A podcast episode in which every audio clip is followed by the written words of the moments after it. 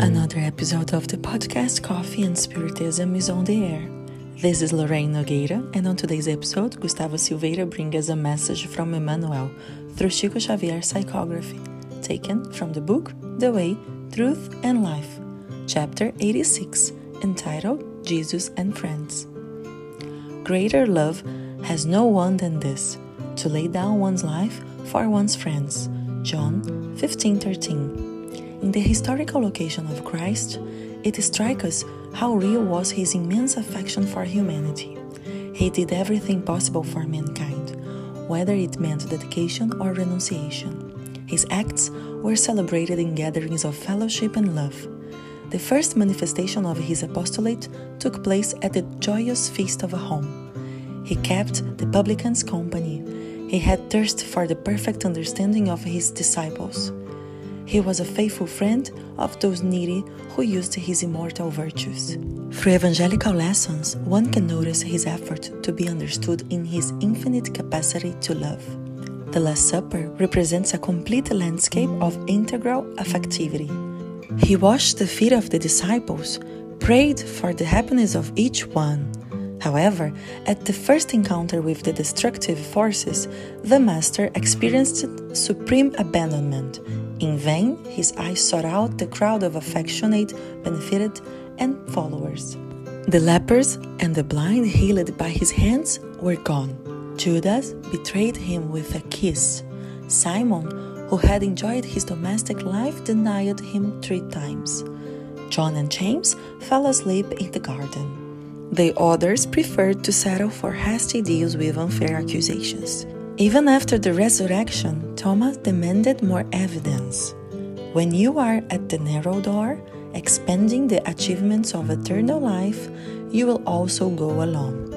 Don't wait for your friends, they would not understand you. However, be sure to love them.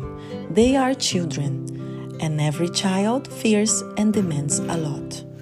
Deep and very important message from Emmanuel, which make us reflect on a fundamental point of spiritual evolution. Each being has its own time. We cannot demand that our companions grow at the same pace as us, as it would also be nonsense from their side to demand such a thing from us. It also makes us wonder how Jesus dealt with incomprehension. Misunderstandings can be a huge challenge for many of us. We want to be understood, we want to be accepted. However, if we look closely at the Master's example, we will conclude that such an expectation cannot inhabit our hearts. He who walked on water, stopped storms, healed the sick, gave sight to the blind, and multiplied bread and fish. He who told parables of an unparalleled wisdom adjusted to the language of the time for the understanding of all. He who spoke so much about love, about the treasures of heaven, this same Christ who gave great demonstrations of his possibilities of pure spirit and who warned his disciples about his own destiny, received incomprehension, abandonment, and the cross. But he didn't give up on friends for that reason. In appearing to the disciples after the crucifixion, he wishes peace.